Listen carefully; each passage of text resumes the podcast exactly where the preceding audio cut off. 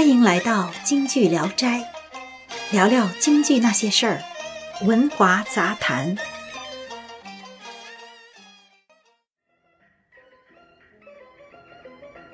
亲爱的听众，您好，我是小军。今天呢，我们来接着聊接地气的严兴鹏。我们来听一下严兴鹏演唱的《四郎探母》。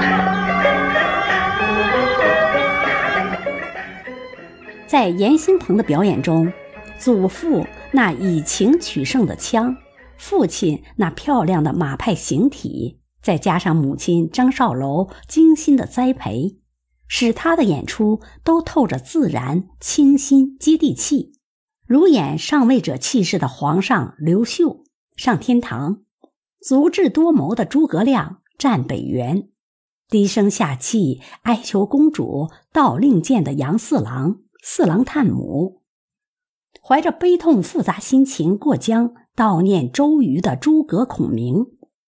总之，阎郎用眼神、表情、语气和形体动作，把每个人物的神态充分表现了出来。这就是表演艺术。央视八七年青赛银奖得主关栋天曾动情地说：“严兴鹏。”才是当今京剧的领军人物。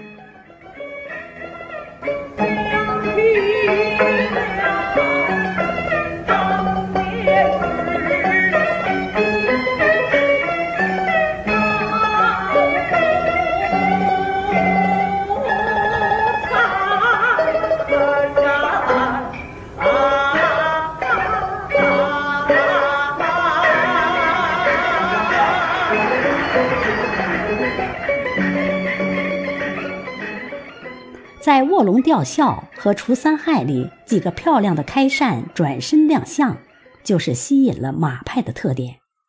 他的表演虽然唱念用的也是京剧那种难懂的湖广音、中州韵，但咬字清晰，唱腔苍劲中兼有妩媚和缠绵的感情，所以他的表演非常接地气，把京剧的唱念生活化了。这就使演员演的人物和观众产生了共鸣，很容易让观众对京剧产生兴趣，故而把观众留在剧院。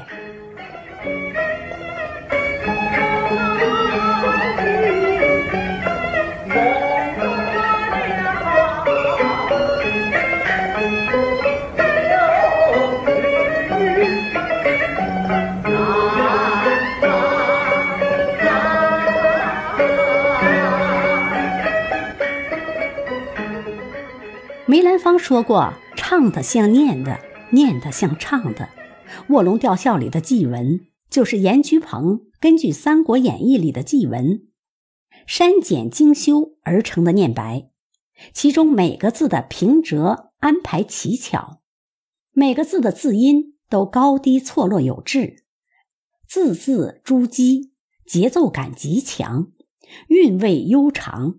既有文学性，又有观赏性，彰显严氏之语言风韵。非严氏亲传，可能连整篇祭文都读不下来，还谈什么念白？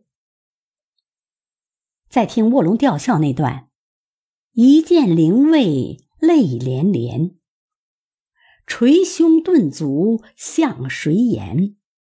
如泣如诉，像唱。”又像说的一段嬉皮散板，用细腻委婉的唱腔，把诸葛亮痛失知己的悲痛心情表现得一览无余，终得小乔的谅解，使两国共同抗曹大计得以继续。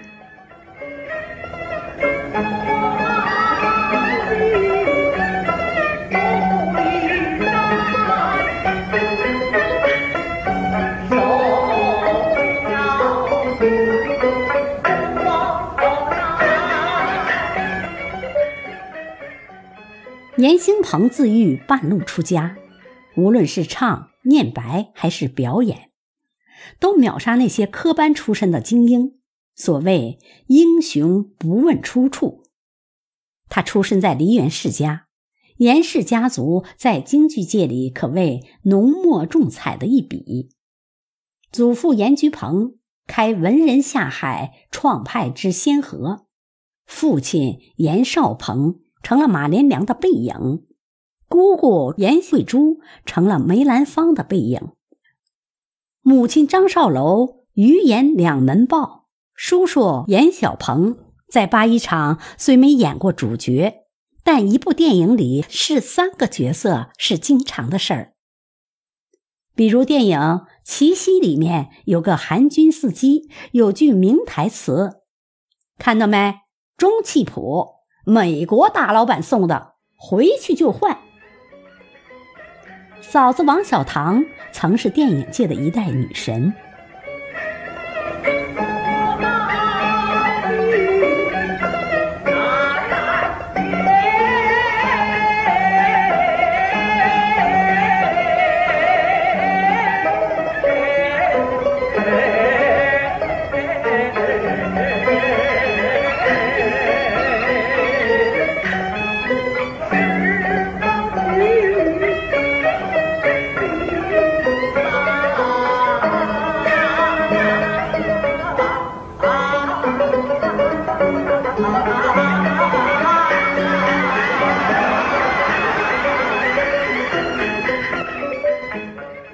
可以说，严郎自幼就受到了艺术氛围的熏陶，会戏颇多。